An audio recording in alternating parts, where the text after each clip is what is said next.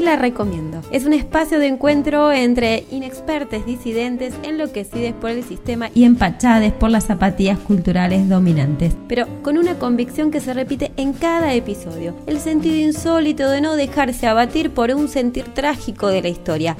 No te la venimos a contar, te la venimos a recomendar. Te la recomiendo.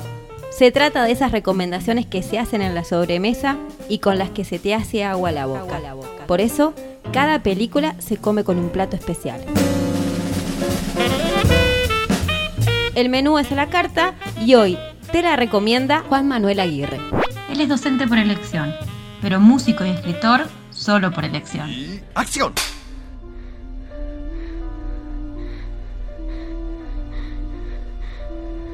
Cuentan que hace mucho, mucho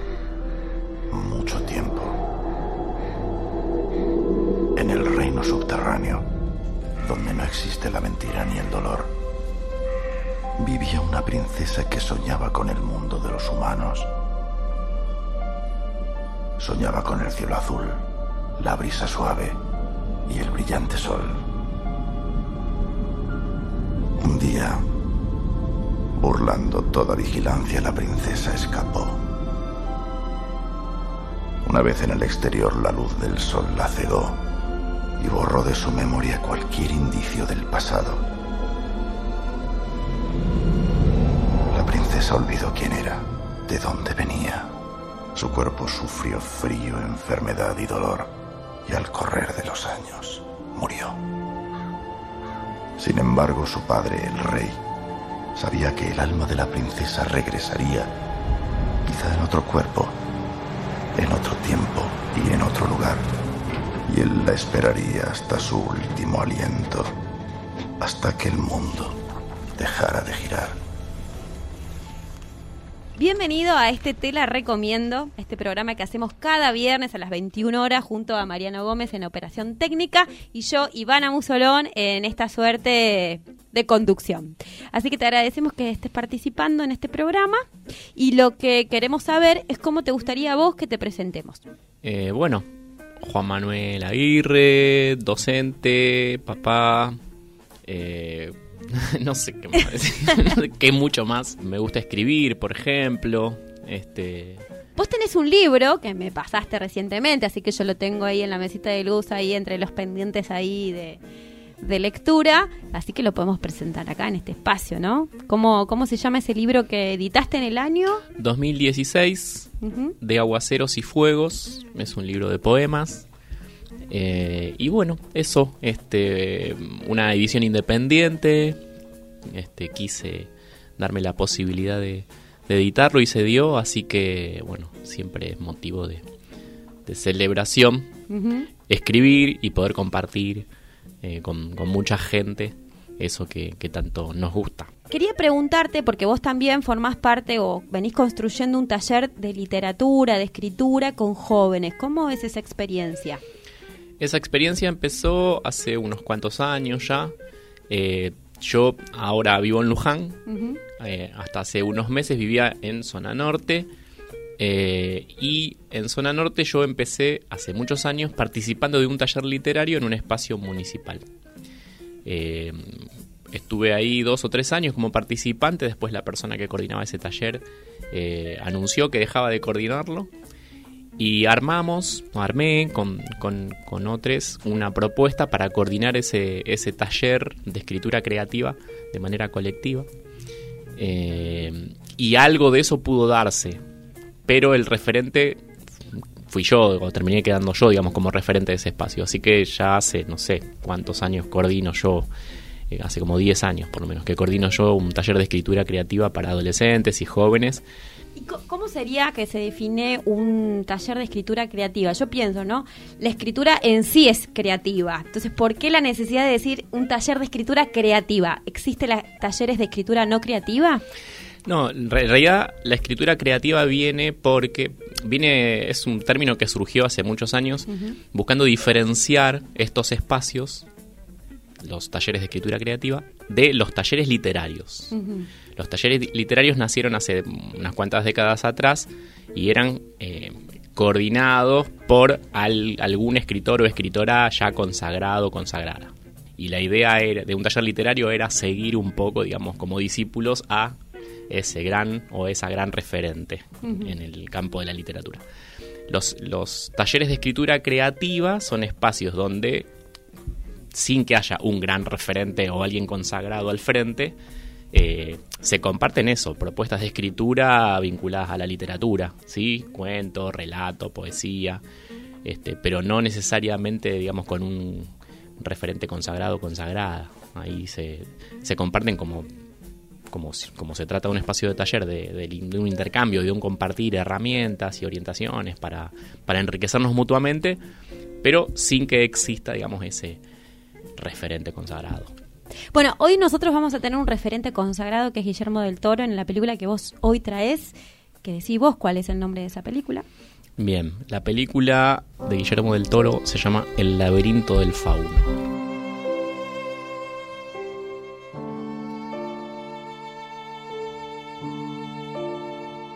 ¿Por qué elegiste esa película para recomendar en este programa? Es una de mis películas favoritas porque reúne varias cuestiones que en principio no es fácil de, conciliar o de juntar este, en una propuesta y, creo que mm, en este caso está más que bien logrado.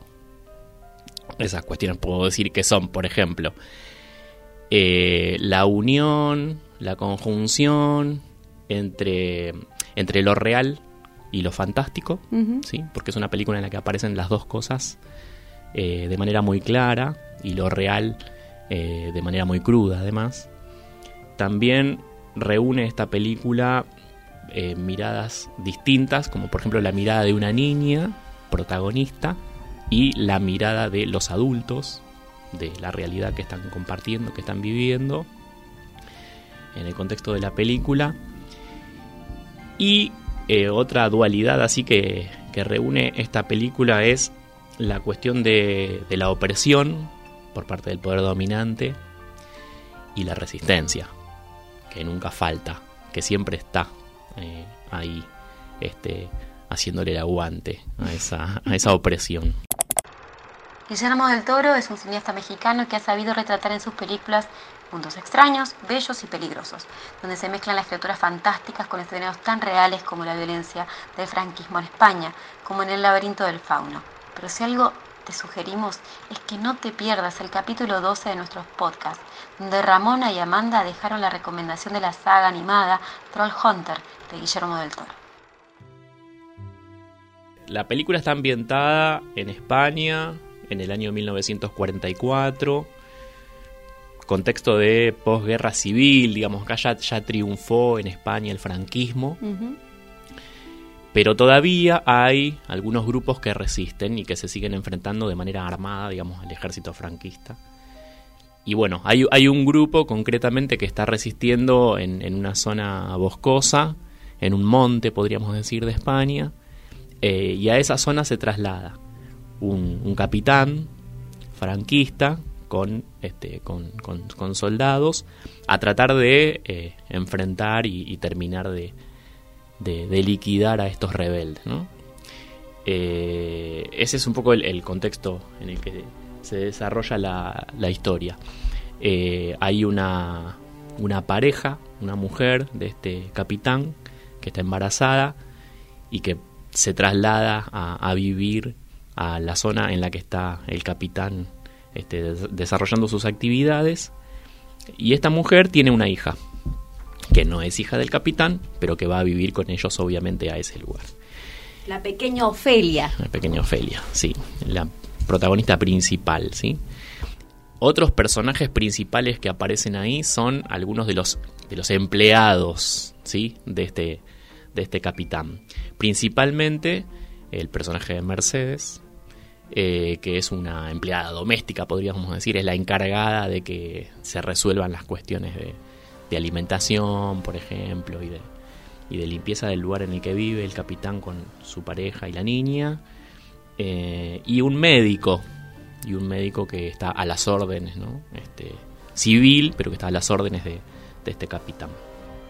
Eh, vos sabés que nosotros hemos tenido películas en este programa recomendadas, por ejemplo, vamos a linkear la, el chivo para decirlo, en el capítulo número 4 de Te la recomiendo, vino Germán Calsen y nos recomendó Tierra y Libertad de Ken Loach, que también es el tema de la guerra civil española es el, el, tema principal, ¿no? Van sucediendo cosas, pero el tema principal es la Guerra Civil Española y creo que es un tema histórico que ha dado mucha tela para cortar y en cine también, ¿no? En, en, en varias cosas, ¿no? En el capítulo eh, en el que estuvimos con Germán hablaba desde la literatura, desde la música, desde el cine, desde ya pero me parece que Guillermo del Toro lo recupera este hecho sociohistórico tan importante para la historia eh, europea y también con, con, lo que significa la extensión de, del fascismo a todo el mundo, ¿no? Digo, como, como reflejo ideológico, lo hace desde un lugar, de, como bien decías vos antes, de realidad y fantasía, en donde parece haber en esta suerte de fantasía una suerte de, de, de efectiva resistencia, ¿no? De poder eh, discutir o vivir otra cosa posible, de, de, que es posible que exista otro mundo, ¿no? Sí, eh, hay algo ahí que, que la película propone, eh, que nos invita a, a, recuperar y que es la cuestión de, de, de lo fantástico formando parte de, de, lo real, aunque lo real sea muy crudo, uh -huh. ¿no? Eso también está ahí la, la, posibilidad de lo fantástico, ¿no? Y que la lo fantástico está en la realidad también, ¿no? Por supuesto, claro que sí. Por eso, eh, a eso iba. Eh, y, y, y, es como entender eso, que justamente que, que un, en una realidad este, cruda, muy dura, este, también hay lugar para eso, puede haber lugar para eso. A veces son quizá, no sé, las niñas quienes nos, nos permiten por ahí eh, llegar a, a, a ese contacto pero um, creo que hay un llamado de atención, hay un hay una invitación a que seamos este, adultos quienes quienes no perdamos de vista eh, así como, como sostenemos las resistencias este, de la mano de esas resistencias también está eh, la poesía ¿no? lo, lo, fantástico o, lo, maravilloso ¿no? en este caso el encuentro entre una niña y un fauno este, como parte de una leyenda si se quiere Este, que conecta ese, eso que vos decías de, de, del principio con el presente de, la niña y sus búsquedas, porque ella está buscando, eh, en el medio de ese contexto está buscando, digamos, ¿no? algo en lo que cree, que es, este, que es algo fantástico, pero que tiene que ver con, con querer ser feliz, ella, su mamá, eh, y, y ahí hay conexiones entre eso y, y la, solid la, solidaridad que siente por parte de quienes este, están del lado de la resistencia, ¿no? Uh -huh. este, la empleada doméstica, por ejemplo. Aparecen algunas simbologías eh, en la historia que desde el mundo fantástico aparecen representados con algunos personajes como un sapo o como el monstruo pálido, ¿no? Uh -huh. Que aparecen después representados en la realidad cotidiana de Ofelia. ¿Qué, qué referencias puedes hacer al respecto?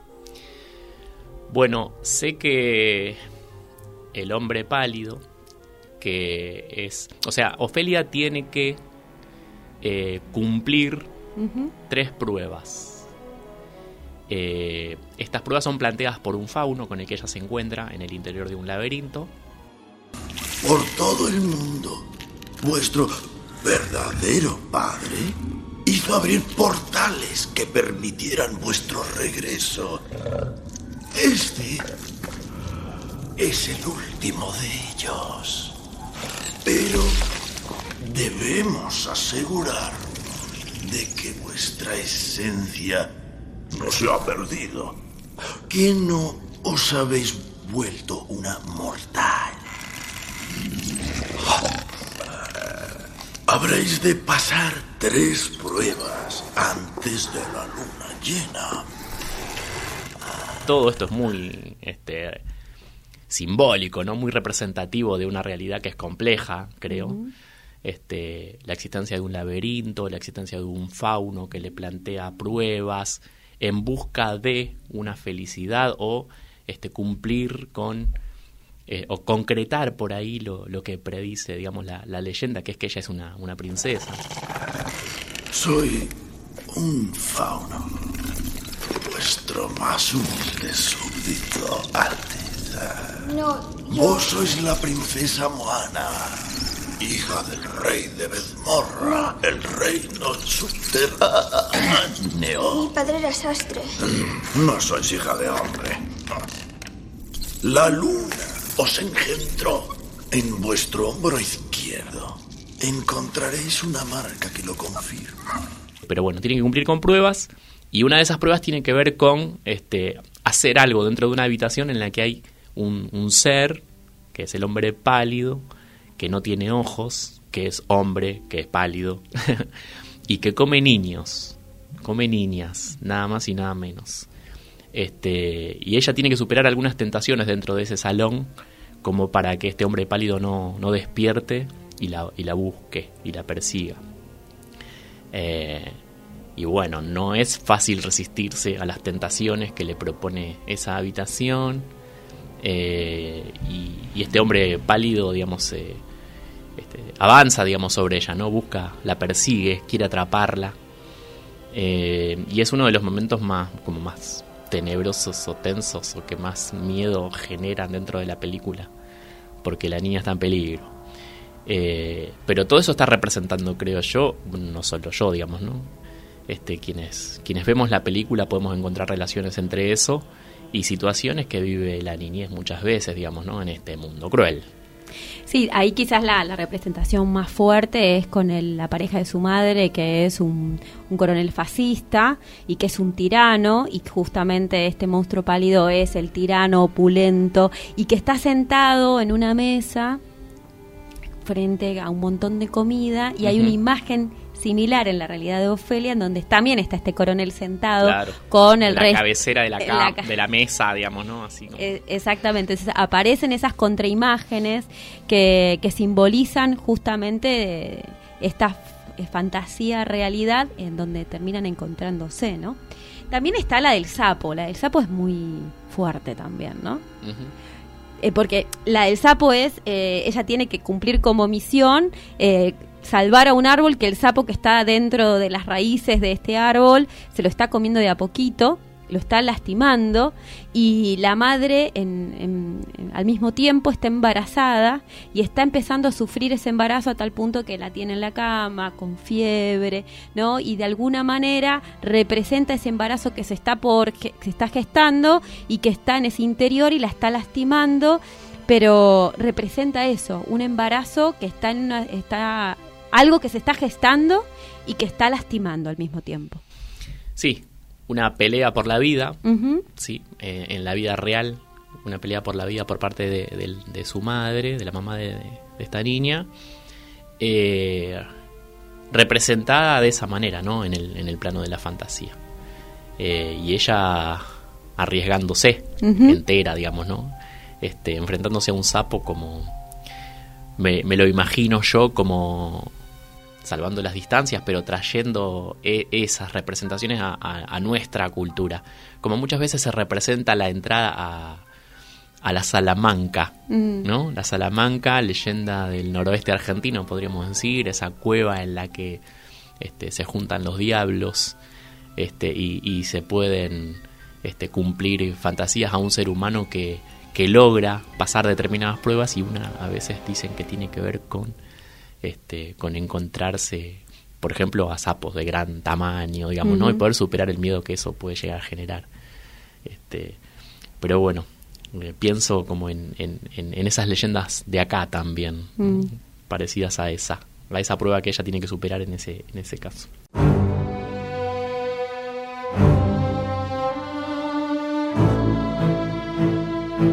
Fuimos contándole de alguna manera algunas escenas, pero si vos tenés que decir, bueno, las dos escenas que a vos más te gustan eh, o que son las que rememorás cuando pensás en esta película, ¿cuáles son?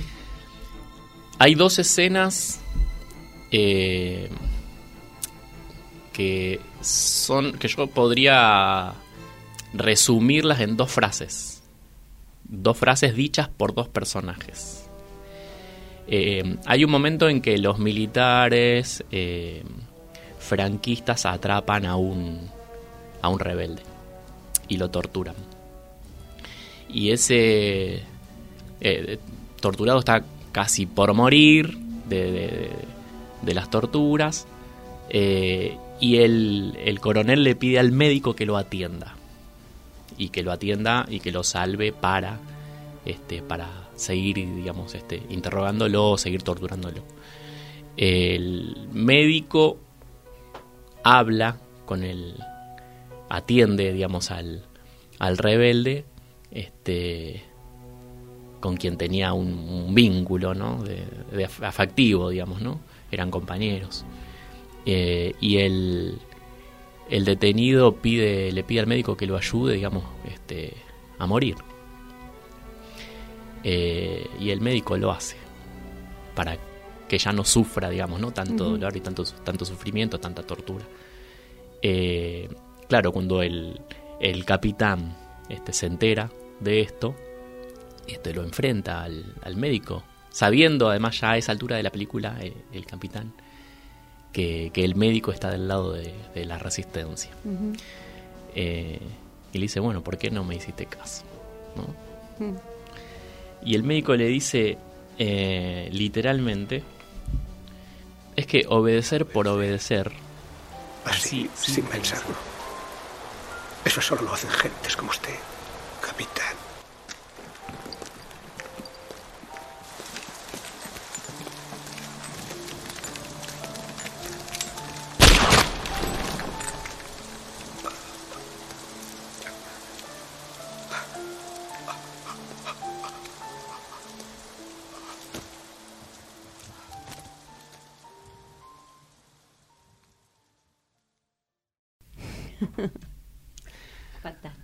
Sabiendo el médico que, eso le, puede costar la vida, ¿no? Este, pero, pero no, no poniéndose, digamos, en ese, en ese lugar, digamos, ¿no? Este, en el lugar en el que el capitán quiere y necesita y ordena, digamos, ¿no? Que un otro se ponga. Y, otra frase también es al, al, final, casi al final de la película, este, este capitán está rodeado por los rebeldes. Este, lo único que le importaba ya a ese punto era salvar a su hijo que había nacido. Este, y, él quería salvarlo porque de alguna manera representaba su continuidad. Em, pero bueno, está rodeado por los rebeldes. Y asume que no tiene salida y le entrega al personaje de Mercedes eh, a su hijo y le dice, bueno, acá está mi hijo, este... Y, todavía dando órdenes en ese momento, eh, él empieza a pedir como algunas, algunas concesiones, ¿no? Y dice, bueno, qué sé yo, decirle que quiero que le digan a mi hijo a qué hora murió su padre, por ejemplo, y quiero que le digan qué, como queriendo que le transmitan a su hijo algunas cuestiones este, propias de, su padre, Mercedes lo, interrumpe. Decirle que yo... Ni siquiera sabrá tu nombre.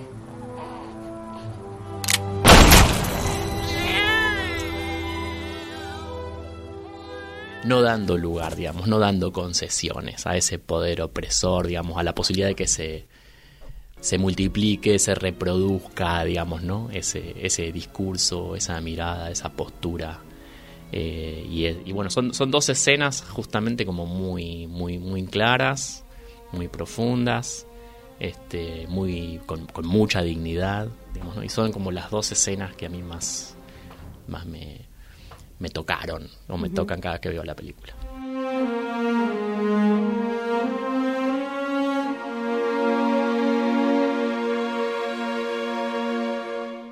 Y, esa última escena, justamente la en donde, bueno, no vamos a decir, no vamos a adelantar tanto de la escena, pero eh, este coronel está obsesionado desde durante toda la película con un reloj que ese reloj representaba de alguna manera, tiene la representación de la inmortalidad, ¿no? Él quiere que cuando él le toque morir, que ese reloj quede detenido en, en la hora justa y que se entere su hijo, eh, que es hermano de Ofelia, ¿no?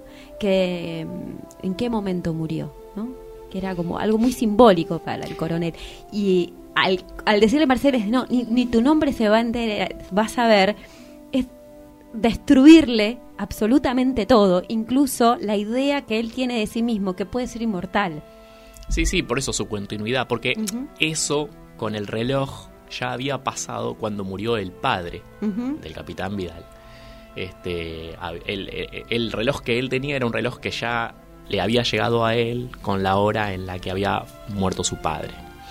Eh, y él quería de alguna manera, evidentemente, como con- eh, con, con ese objeto, este, continuar o reproducir, digamos, esa eh, todo eso que, que él representa, digamos, ¿no? Los, todos esos valores propios de este del fascismo ¿no? y de la, la opresión. Lo, lo interesante que hace Guillermo del Toro en esa película también, ¿no? Que hay, hay diferentes momentos, ¿no? El los momentos eh, de la fantasía, los momentos eh, de la realidad, los momentos en donde está el personaje de, este coronel fascista, los colores que se observan son distintos. Hay colores más dorados y rojos cuando estamos en el momento de la fantasía, colores más grises, oscuros, eh, cuando estamos con, las escenas de este coronel Vidal. Cuando estamos con Ofelia son colores más pasteles, ella resalta su imagen sobre otras. Y cuando están en el laberinto hay un color verde más bien claro. Eh, y esto se ve claro también en la, eh, valga la redundancia, a lo largo de la película, cómo los colores también van contando las escenografías, los momentos, y poco a poco este lugar de fantasía, estos colores más dorados, colores más eh, hacia los rojos, van ganando a medida que la resistencia va avanzando. Entonces hay algo que se cuenta desde el, desde el diálogo, desde las imágenes y también desde la luz que aparece con, con la película, cuestión que es lograda con el ojo de Guillermo del Toro, que es fascinante, fa- realmente fascinante. Está buenísimo esto que señalas. Está bueno que quienes no vieron la película lo puedan tener en cuenta. Eh, hay que decir también que junto con eso que vos decís, predomina, predomina digamos, oscuridad, en la película, ¿no? Es una película bastante oscura con respecto a, a la luz. Eh, si bien es- son ciertas las variaciones que vos planteás, predomina lo oscuro. Mm, Y eso está bueno que, que lo tengan en cuenta quienes, quienes quieran ver la película y todavía no la han visto. Eh, y otra cuestión, eh, para que tengan en cuenta quienes no la vieron, también es, es, es- una cuestión de, de como de, de acción o de velocidad, digamos. En general es una película más bien lenta. Este, por lo tanto, no sería una película para quienes están buscando acción, ¿no? Al nivel o al estilo hol- hollywoodense, digamos, ¿no? De movimiento, explosión, velocidad. Este, es una película narrada a un ritmo más bien lento que, que veloz, que rápido, digamos, ¿no? Eh, pero bueno, tiene que ver con el contenido. Mm, Las cuestiones de, de luz y las cuestiones de velocidad para mí tienen que ver con eso, como con el, con el tratamiento, digamos, ¿no? De, de la temática. Eh, eh, Guillermo del Toro por esta película ganó tres premios Oscar y varios premios Goya. Entre los premios Oscar ganó Mejor Director y Mejor Película, ¿no? En el 2018 esta película fue galardonada con eh, el Oscar, que no es poca cosa, ¿no? Para algunos es un reconocimiento, para otros bueno, es Hollywood, eh, es el cine norteamericano, pero es un reconocimiento de, digamos, de la industria cinematográfica a un director mexicano, que no es poca cosa tampoco. ¿no?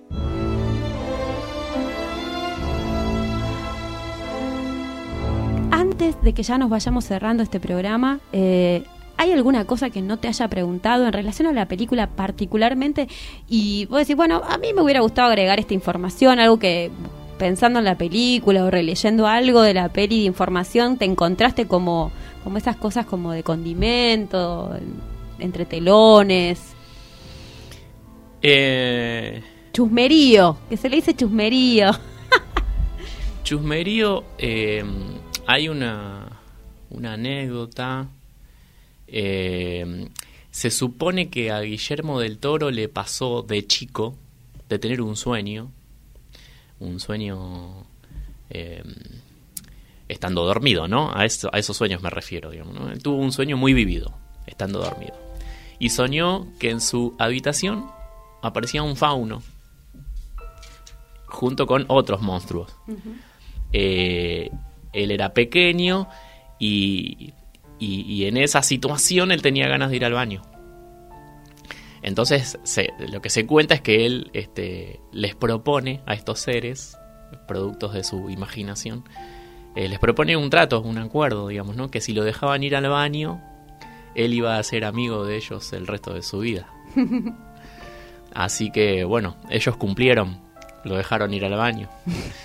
Y, un poco por esto él es que se dice que tiene presentes a muchos de estos seres, como al fauno, por ejemplo, en, muchas de sus producciones, de sus películas, eh, y, trata de, de, representarlos de la mejor manera posible, digamos, ¿no? de, la manera más amable posible, aún siendo monstruos o seres sobrenaturales, digamos, ¿no? Él, él trata de ser amable con ellos a partir de ese acuerdo que hicieron cuando él era niño.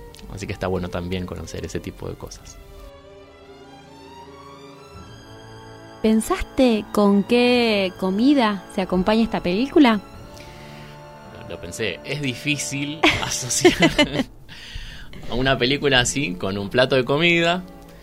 Eh, a ver, lo primero que se me ocurre, porque es lo que aparece en la, en la película cuando Ofelia entra al salón en el que está este hombre pálido, digamos, es, es, son frutas, ¿no? Los manjares con los que ella se encuentra, y de, hecho ella se tienta con uvas, ¿no?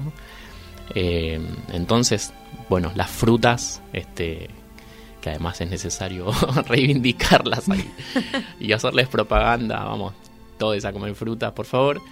Eh, puede ser una, una opción, digamos, ¿no? Eh, si, si, vamos a algo por ahí un poco más, más elaborado, eh, insisto, difícil y no podría explicar por qué, pero propondría yo unos, unas pastas lo más caseras posibles, lo menos industriales posibles. Preferentemente, no sé, ravioles y de verdura y de masa verde. Me tiro para ese lado. Eh, con rúcula, con tomates disecados, previamente hidratados, y no mucho más. A ver, al que le gusta el aceite de oliva, que sé que eso sucede con mucha gente, de que lo haga. Este, a mí me gusta, a mí me gusta. Bueno, y a quienes no, de girasol. Este, pero no sé, pienso que eso puede ser este algo este ameno, digamos, ¿no? Que acompañe, digamos, una, una película que, que, que es emotiva este, y que puede pasar ahí medio como, como desapercibida como comida. ¿sí? este, pero bueno, pienso en, algo así, que acompañe pero que no sobresalga, aunque este, se trate de algo disfrutable. Bueno, muchas gracias eh, Juan Manuel por haber participado de este Tela Recomiendo. Esperemos que te hayas sentido cómodo y con ganas de, de volver a venir con otra película. Así que este espacio está abierto para, para que lo hagas cuando quieras. Pero quiero saber con qué tema musical te gustaría a vos cerrar esta película. ¿Lo pensaste? Por tu cara, creo que sí. Eh, no, no pensé. Eh, se me viene, lo primero que se me viene en este momento a la cabeza. Es así, esto es lo primero que se te viene. Aunque quizá la mayor parte de la letra no tenga que ver con el contenido de la película, pero sí, quizá por el título, eh, pensando en esta cuestión de las, de las resistencias y las luchas que sostenemos en general. este, en lo cotidiano, a diario eh, y también a lo largo de la historia. el tiempo está después. La calle Yupe raya al medio, encuentra Belvedere, el tren saluda desde abajo, con silbo de tristeza el empedrado está tapado, pero allí está. El tiempo está después. Creo que musicalmente podría acompañar, digamos, ¿no? Este, al ambiente de esta película y, sobre todo el mensaje del título. Eh, el tiempo está después creo que puede ser una buena película como para terminar de, de acompañar esta propuesta. Un día nos encontraremos en otro carnaval, tendremos suerte si aprendemos que no hay ningún rincón, que no hay ningún atracadero que pueda disolver en su escondite lo que fuimos. El tiempo está después.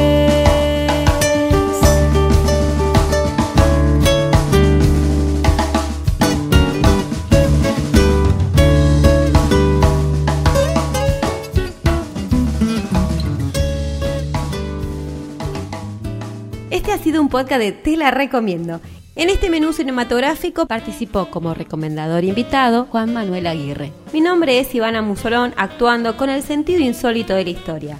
Mariano Gómez, Operación Técnica y otras hierbas. Si querés seguir escuchando más recomendaciones de cine o hacer la tuya propia, seguinos a través de radiominga.com.ar, donde también podés encontrar toda la programación de la radio.